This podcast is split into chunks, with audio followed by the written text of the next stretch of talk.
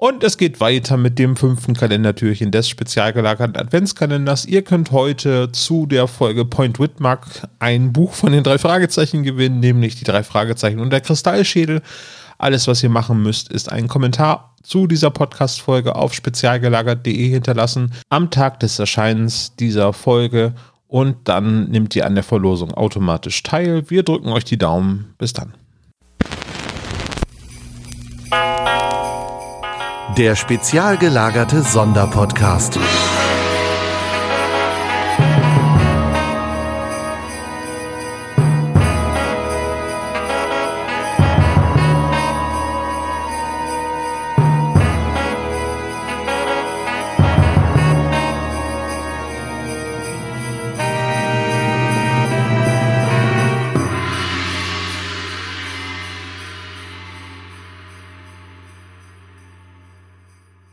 Hallo und herzlich willkommen zum spezial gelagerten Adventskalender. Heute habe ich Christine dabei.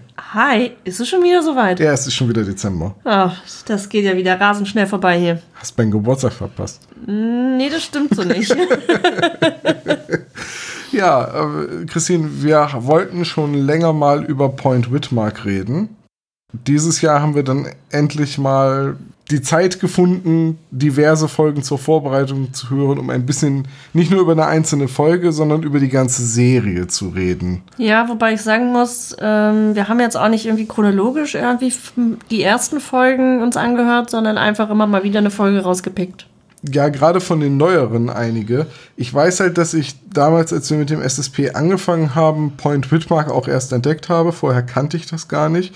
Und dann habe ich die erste Folge irgendwann mal gehört und fand die ganz gut. Und habe dann gesagt, da will ich mich jetzt durchhören. Aus dem, da will ich mich durchhören, ist zeittechnisch nichts geworden. Und jetzt haben wir, ich glaube, die erste Folge, die vierte Folge und dann alles ab 29 mal gehört.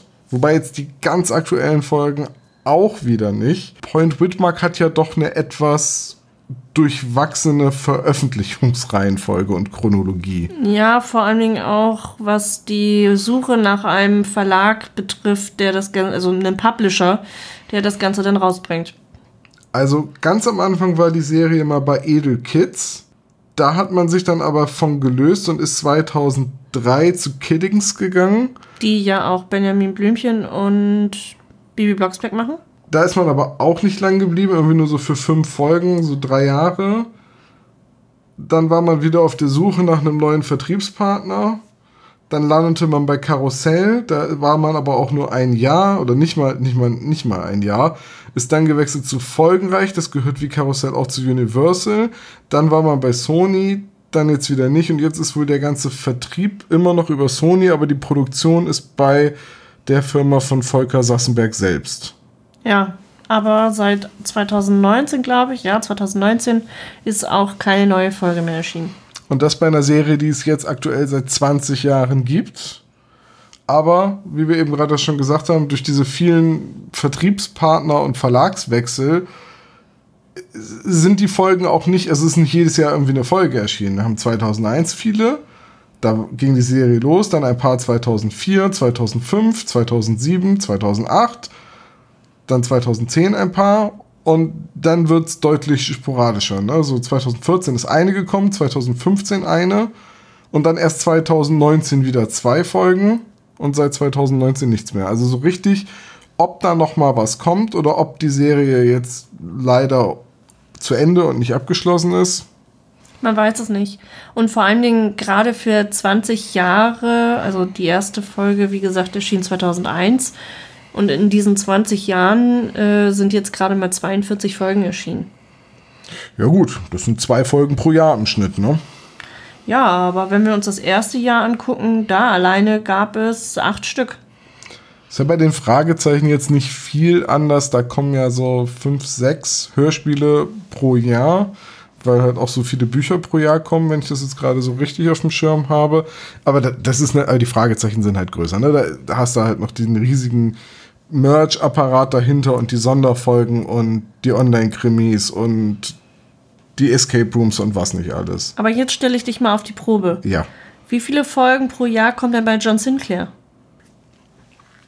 Das ist, ähm, Eine berechtigte Frage. Total. Ich habe ja bei John Sinclair irgendwann bei Folge 70 diese riesige Lücke und habe ja die nie geschlossen.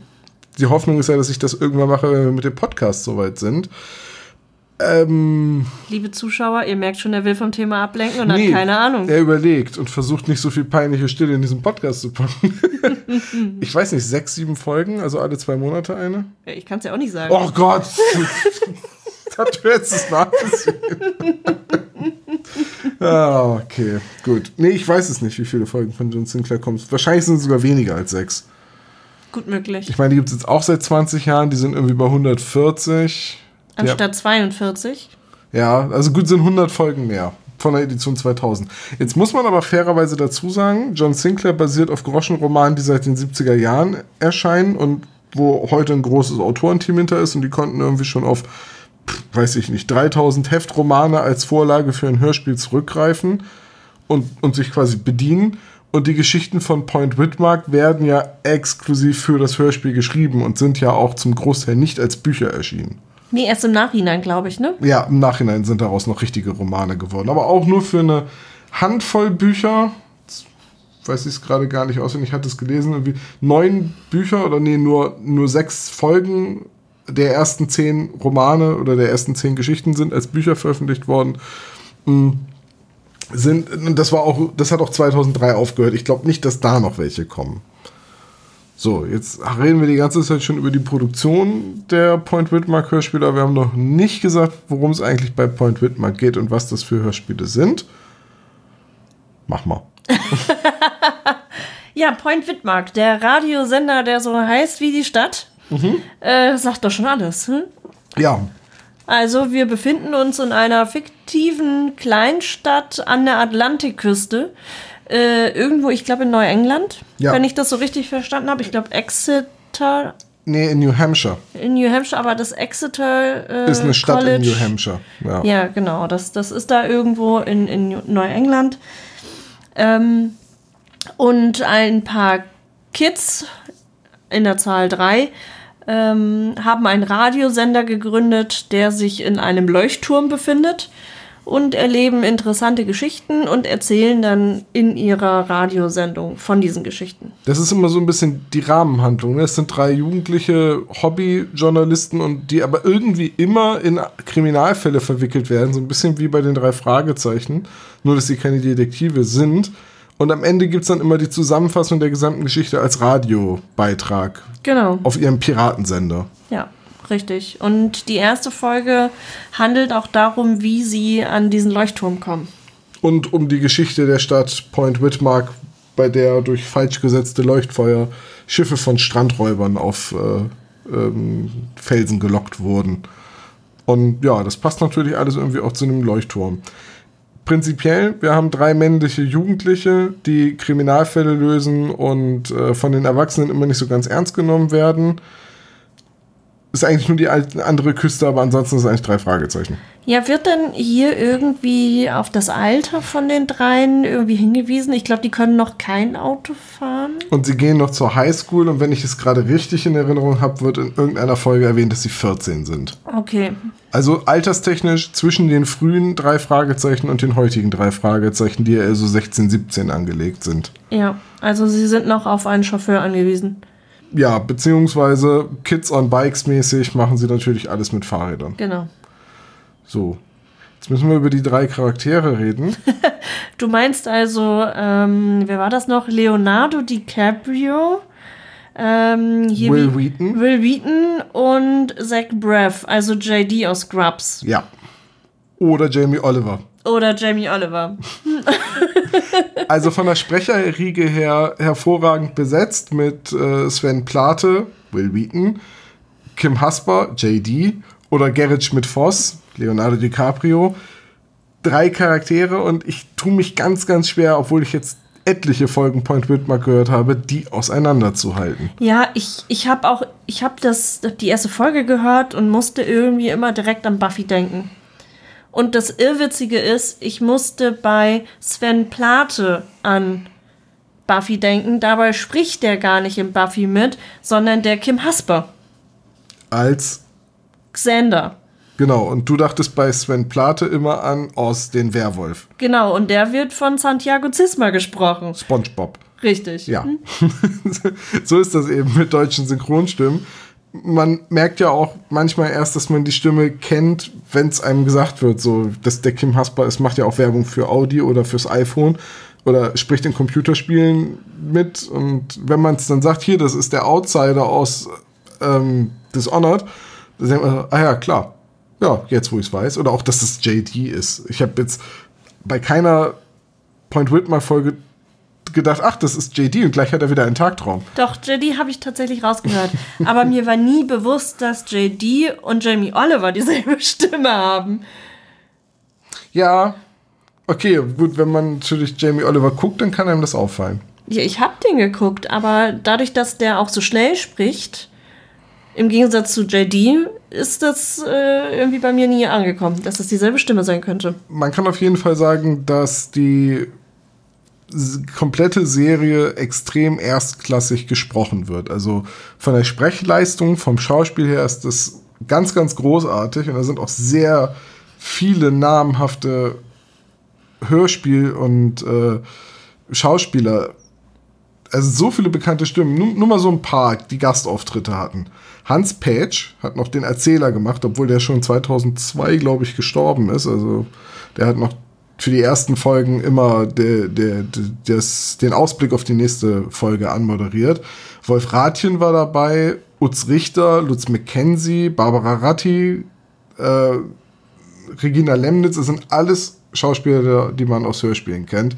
Und auch, wie wir ja gerade schon gesagt haben, die Hauptbesetzung ist extrem erstklassig. Es sind alles Hollywood-Schauspieler oder Stimmen von Hollywood-Schauspielern. Und Jürg Löw als Erzähler, den kennt man auch. Also ich kannte ihn. Ich habe von Ken Follett damals die Säulen der Erde, das Hörbuch gelesen, äh, gehört im Auto, gelesen, das Hörbuch gelesen. Äh, und das hat komplett Jörg Löw eingelesen. Das war, also die Stimme war, kam mir sofort wieder bekannt vor. Der war eine Zeit lang in Bremen. Wie wir hier gerade in dem Wikipedia-Artikel sehen. Als Theaterschauspieler, ja. Genau. So, jetzt müssen wir auf die Charaktere ein, eingehen. Ich, ich drücke mich da so ein bisschen vor, weil es mir wirklich schwer fällt, die auseinanderzuhalten. Also, wir haben Jay Lawrence, den Sohn einer Anwältin, bisschen so der Nerd mit Brille. Ähm, Der Höhenangst hat. und laut Wikipedia abstruse Sprüche von sich gibt, an die ich mich aber alle nicht erinnere. Aber er ist immer ein bisschen so der Nerd und er ist auch immer so ein bisschen, Der das vorantreibt. ja, gleichzeitig aber kennst du noch die Sendung Ein Trio mit vier Fäusten? Ja, aber habe ich jetzt nicht vor Augen. Da gab es ja auch zwei Typen, die zugehauen haben und der dritte in dem Trio war ja so ein bisschen der Nerd mit Brille und das ist so die Rolle von, von Jay. So, und jetzt kommen die beiden Charaktere, die ich ums Verrecken nicht auseinanderhalten kann beim Hören, weil die Synchronstimmen auch recht ähnlich sind, meiner Meinung nach. Derek Ashby, der trägt Lederjacke und spielt in einer Punkband. Und Tom Cole, toller Vorname, der so der technisch versierte von den dreien ist. So keiner von denen ist jetzt irgendwie so richtig, so wie bei den drei Fragezeichen, super sportlich, super intelligent oder super langweilig, sondern die sind sich irgendwie schon alle recht ähnlich in ihrer Fähigkeit und jeder hat mal die zündende Idee und, und jeder wird mal übertölpelt oder muss sich mal wehren oder muss mal jemandem einen Revolver aus der Hand beißen oder irgendwie so. Ja, und gleichzeitig gibt es aber auch noch den Sheriff. Also der Sheriff ist hier ein bisschen anders als ähm, wie der ähm, Inspektor bei den drei Fragezeichen. Der ist nämlich nicht unbedingt auf der Seite der drei, sondern eher gegen sie. Ja, äh, zumindest vordergründig ist er immer genervt, wenn er irgendwo hingerufen wird, wo gerade Point Whitmark, der Sender, der genauso heißt wie die Stadt, unterwegs ist. Richtig. Ja. Es ist wirklich, es ist wirklich schwierig, über diese Charaktere zu reden, weil bei mir, und dann können wir eigentlich auch zu den Hörspielen kommen, die Handlung der Hörspiele beim Hören oft einfach so ineinander verschmilzt und ich irgendwann nicht mehr folgen kann. Ja, also ist es auch bei mir so, wenn ich mal irgendwie für eine Minute abgelenkt bin von irgendwas anderem, sei es ich äh, höre jetzt eine Folge beim Autofahren und muss mich dann wirklich mal auf den Verkehr konzentrieren, dann habe ich schon keine Ahnung mehr, was da passiert. Ja. Und ich weiß nicht, woran das liegt, denn ich weiß nicht, was die drei Fragezeichen da anders machen. Wenn ich da jetzt so drüber nachdenke, ähm, dann ist bei den drei Fragezeichen ein etwas niedrigeres Erzähltempo. Und es gibt öfters mal so einen Moment, in dem man als Zuhörer auch Zeit kriegt, das Gesagte zu reflektieren. Da gibt es mal eine etwas längere Trennermusik oder es gibt noch mal den Erzähler, der es ein bisschen einfasst. Und das, das gibt es zwar bei, bei Point Whitmark auch, aber irgendwie ist das Tempo höher und es passiert mehr und es passiert auch ganz oft, dass die Charaktere sich trennen und, das, und die Handlung ständig zwischen den beiden Handlungsorten hin und her springt und du ganz genau zuhören musst, warum jetzt wer gerade wo ist und was macht. Ja, und gleichzeitig ist aber auch die Einführung in eine neue Szene sehr kurz gehalten. Also ich habe gar nicht die Möglichkeit, mich erst an diese Szene zu gewöhnen, indem mir erzählt wird, wo die sich befinden, was dort vorhanden ist. Also dass, dass das Umfeld beschrieben wird, sondern es passiert direkt eine Interaktion. Stimmt, viel Beschreibung kriegt man nicht und viel Atmosphäre. Das, ist, das klingt jetzt so gemein, wenn ich das sage, aber viel Atmosphäre wird nicht aufgebaut, weil durch das hohe Tempo hat man halt auch viel Action. Also ich finde, Atmosphäre ist schon vorhanden. Also die musikalische Untermalung, äh, die ja zur Atmosphäre eindeutig dazu beiträgt, das macht die Musik schon gut. Ja, ja musikalisch auf jeden Fall. Aber ich meinte jetzt mehr so, ähm, also ich nehme jetzt mal ein konkretes Beispiel. Bei den drei Fragezeichen gibt es diesen Fall Schrecken aus dem Moor wo sie recht lange in dem Museum sind. Und da wird diese Atmosphäre von, es ist nachts, dunkel im Museum, bisschen Licht fällt durch die Straßenlaternen rein. Äh, und, und diese ganze Atmosphäre wird aufgebaut. Und bei Point Whitmark hast du halt sehr viel Dialog und sehr kurze Szenen immer und, und viele Sprünge und auch viele Handlungsortwechsel und eben das Hin- und Herspringen zwischen einzelnen Erzählsträngen da musst du schon echt gut aufpassen, um dem Fall folgen zu können. Also letztendlich erlebst du ja die gesamte Detektivarbeit der drei mit und solltest am Ende der Geschichte in der Lage sein zu sagen, so und so ist der Fall gelaufen. Und ich brauche aber jedes Mal am Ende diesen Radiobeitrag, diese Zusammenfassung, um zu verstehen, ah, ach, das war damit gemeint. Aber oftmals hast du auch gar nicht die Möglichkeit, selber auf die Idee zu kommen. Das ist bei manchen Fällen auch so, ja. Also da, da muss man sich wirklich die Radiosendung am Ende anhören, um zu verstehen, ah, okay, das war also das und das und deswegen haben die das gemacht und manchmal wird die zentrale Erkenntnis oder die plötzliche Wendung dem Hörer vorenthalten und erst am Ende im Radiobeitrag aufgelöst.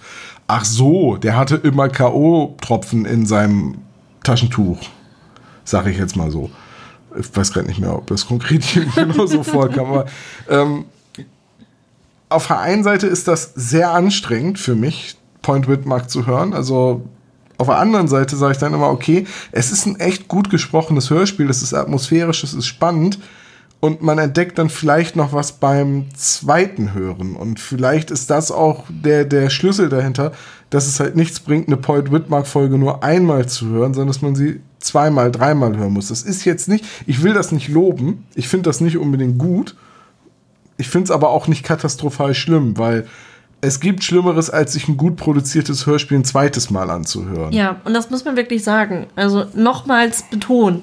Wir haben richtig gute Sprecher, wir haben richtig gute Musik, also im Sinne von atmosphärischer Musik und auch Sounds. Ähm, wir haben einen sehr guten Erzähler äh, und das komplette Paket ist einfach gut. Wir haben in der Erzählung auch immer so ein gewisses Augenzwinkern. Ne? Es gibt eine Folge, die spielt in einem verlassenen Hotel und es wird an allen Ecken und Kanten der Handlung immer wieder auf Alfred Hitchcocks Psycho angespielt. So oft, dass es dich schon fast genervt hat. Ja. aber gleichzeitig sagt halt auch immer, wenn das passiert, einer der Charaktere, das ist doch wie in diesem einen Film. Wie hieß der noch so? Und das ist halt einfach, natürlich ist das mit dem Augenzwinkern zu verstehen. Ich weiß gar nicht, ist der überhaupt noch erwähnt worden? Nein, ist es aufgelöst ich glaube, worden? es ist nicht aufgelöst Ich glaube worden. auch nicht. Und das, das ist schon irgendwie lustig und ist auch cool. Und ich mag auch die Geschichten. Wie gesagt, ich könnte jetzt keinen davon nacherzählen, aber ich denke am Ende der Folge immer, das könnte auch eine kompetente Drei-Fragezeichen-Geschichte gewesen sein. Ja, das finde ich übrigens auch bei dem einen oder anderen Titel. Ja. Dass das durchaus auch ein Titel sein könnte, den die drei Fragezeichen als Titel benutzen würden. Pass auf, wir gehen jetzt mal die Titel. Wir haben uns ja ein paar CDs von Johannes leihen dürfen. Danke an der Stelle noch einmal, Johannes. Wir gehen jetzt einfach mal die Titel durch. Okay. Fangen wir mal an. Geschöpf der bösen Träume. Ja, okay, wenn wir da vielleicht noch ein bisschen Tod oder irgendwie sowas mit reinbringen, dann. Todesträume des bösen Geschöpfs. Nee. Ähm, also Todesträume in der Gruselvilla wäre TKKG. Dann haben wir hier der Seelenkünder 1 und 2. Das könnten drei Fragezeichen-Titel sein. Das Kabinett.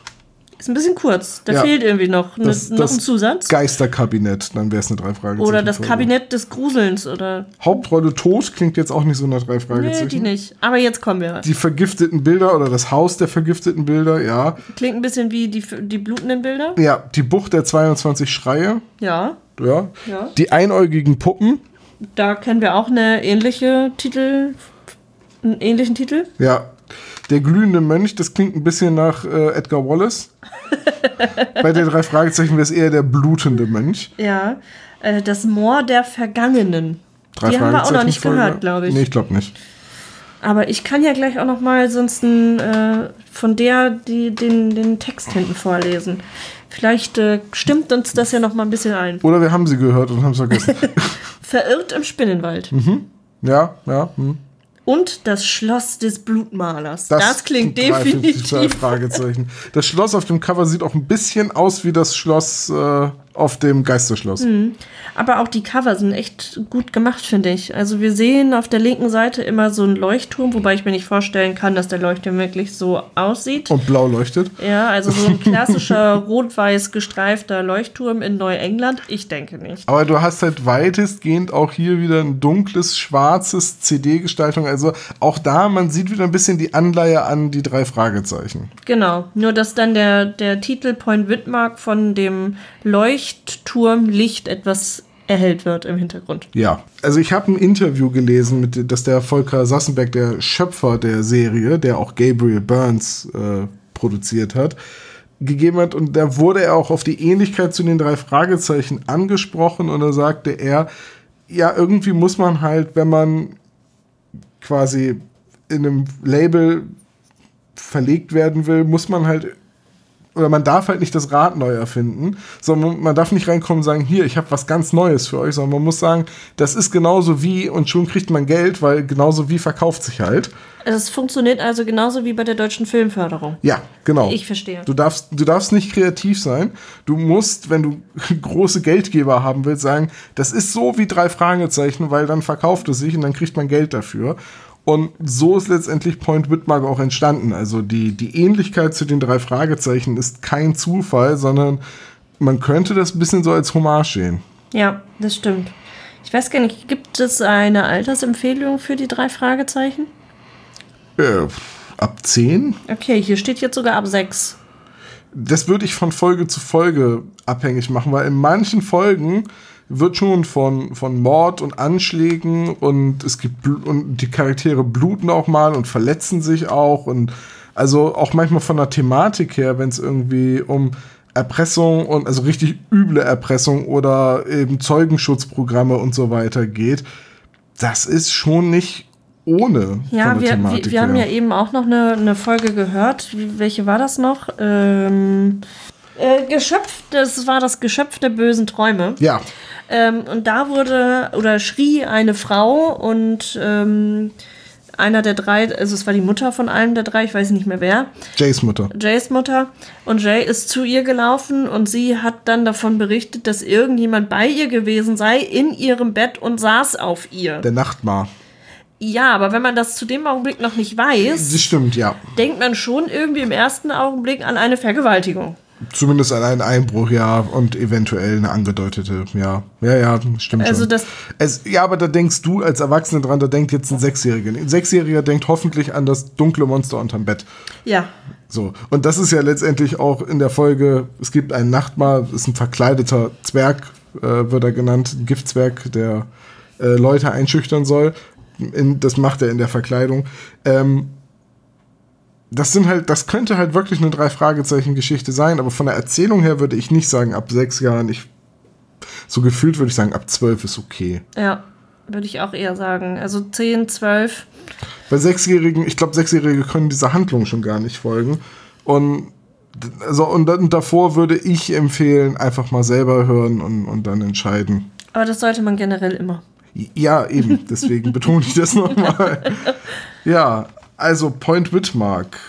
Ein Drei-Fragezeichen-Serie, so, so ein bisschen, ich wollte jetzt sagen, drei Fragezeichen auf Wish bestellen, aber das wäre, das wäre super hart und sehr unfair, weil die, die Serie ist gut und total hörenswert, aber es ist halt so, ähm, also wenn drei Fragezeichen Coca-Cola ist, dann ist das jetzt Pepsi. Ja, wobei ich. Das Problem für Point Whitmark ist wirklich, dass sie sich mit den drei Fragezeichen direkt vergleichen müssen. Ja, das ist, das ist aber auch ein Vergleich, den sie sich halt wegen der absichtlichen Gestaltung der Serie auch gefallen lassen müssen. Ja, aber das macht es ihnen auch ein bisschen zum Nachteil. Ja, also wenn wir jetzt Point Whitmark, also wenn ich jetzt Point Whitmark mit TKKG vergleiche, dann höre ich viel lieber eine Point Whitmark Folge. Was ich ein bisschen schade finde bei einer Serie, gut, die ist jetzt auch 20 Jahre alt, als sie konzipiert wurde, aber wenn ich, ich rede jetzt wieder von mir, wenn ich schon ein neues Jugendhörspiel, das an die drei Fragezeichen angelehnt ist, produzieren will, dann wäre es doch die perfekte Gelegenheit, mal eine kompetente weibliche Hauptrolle zu schreiben oder zwei. Aber du hast es ja schon gesagt, die Serie ist schon 20 Jahre alt. Aber auch 2001 gab es schon Frauen. so, die gab es doch schon 2000, äh, tau- 1970. So ist nicht. ja, aber du weißt, was ich meine. Ne? Also auch 2001 hätte man vielleicht schon auf die Idee kommen können, dass es vielleicht auch für weibliche Zuhörerinnen eine Identifikationsfigur unter den Hauptrollen geben sollte. Auch hier haben wir wieder drei rein männliche Detektive. Was okay ist. Es ist eine tolle Serie, aber so als kleiner Wehmutstropfen vielleicht. Ja, und ähm, ich meine, sie sind etwa 14, da ist jetzt auch noch nicht ganz so viel mit einer Freundin. Och, Ähm. du, ich weiß nicht, wie das in New Hampshire ist. In Alabama? Ach nee. Das ist, das ist ja Großfamilie. Du, du, ich wollte gerade sagen, sag- lieber nichts, bevor du was Falsches sagst. Sag lieber nichts, bevor du es rausschneiden musst. Nee, also es ist eine gelungene Serie. So ist es nicht. Man muss sich, glaube ich, ein bisschen äh, dran gewöhnen, sie zu hören. Ja, Und man muss sich auch wirklich, ähm, man muss die Folgen aktiv hören. Wenn man da aber Lust zu hat, dann ist das eine Serie, die durchaus Spaß machen kann. und ich muss mich persönlich immer zwingen, die drei Fragezeichen komplett auszublenden beim Hören und nicht immer zu denken, ah ja, das müsste jetzt eigentlich Peter machen. Oder das ist jetzt die Aufgabe für Bob, weil da muss man etwas in einem Buch nachsehen. Sondern so kann man die Serie nicht genießen, habe ich jedenfalls nach den ersten drei Folgen gemerkt. Man muss wirklich akzeptieren, das spielt jetzt an der Ostküste der USA und äh, das sind drei komplett andere Charaktere und manchmal muss man, kriegt man halt trotzdem immer noch dieses Augenzwinkern mit dem, haha, wir haben zwar keinen Schrottplatz, aber wir haben immerhin einen Leuchtturm. Er ist alles toll. Also wirklich eine gute Serie, aber ich komme mit dem Erzähltempo nicht klar. Ja, das hat so ein bisschen ähm, auch das, was Tim und Struppi, glaube ich, hatte. Boah, Tim und Struppi hatte ein ganz anderes Problem. Aber auch da gab es viele schnelle Szenenwechsel. was ein bisschen damit zusammenhängt, dass sie versucht haben, das ganze Comic immer in einem Hörspiel unterzubringen und statt da zwei, drei Hörspiele draus zu machen. Äh, bei Pint Whitmark muss man ja dazu sagen, dass das durchaus nur für dieses Hörspiel geschrieben ist und dass man eigentlich dann, ne? Es ist halt ein anderes Pacing und, und die Action und der Trash, der da teilweise drin ist, der ist auch alles gewollt, habe ich in diesem Interview gelesen und äh, basieren tut es auf den Erzählungen von Bob Lexington. Wer ist Bob Lexington? Bob Lexington ist ein Pseudonym. Ah, ich verstehe. Und äh, Volker Sassenberg, Sassenberg hat im Interview auch nur gesagt, der Prophet zählt nichts im eigenen Land.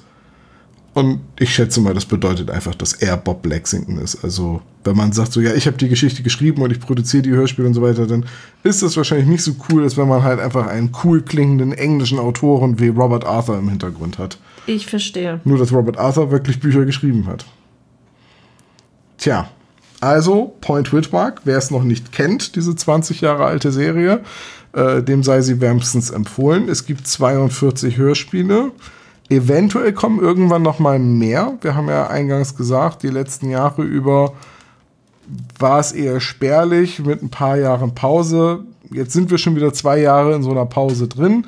Also wer weiß, vielleicht kommt ja nächstes Jahr, übernächstes Jahr Folge 43 von äh, Point Whitmark. Und genau das gleiche gilt natürlich auch für Gabriel Burns. Auch das ist ja offiziell nicht zu Ende. Wer weiß, was da noch kommt. Also, euch da draußen, vielen Dank fürs Hören. Wir hoffen, euch hat diese Review zu Point Whitmark gefallen. Und äh, Wir wünschen euch noch eine schöne Adventszeit. genau, morgen geht's hier weiter. Macht's gut. Tschüss.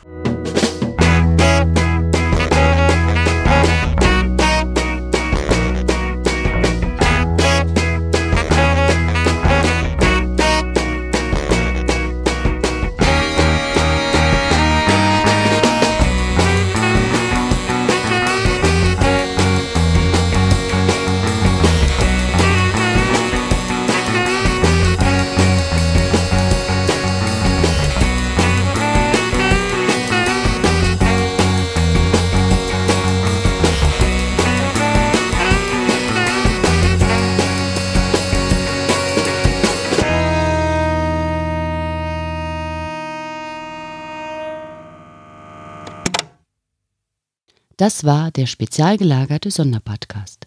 Ihr könnt die Jungs unterstützen über patreon.com slash spezialgelagert oder über paypal.me slash spezialgelagert.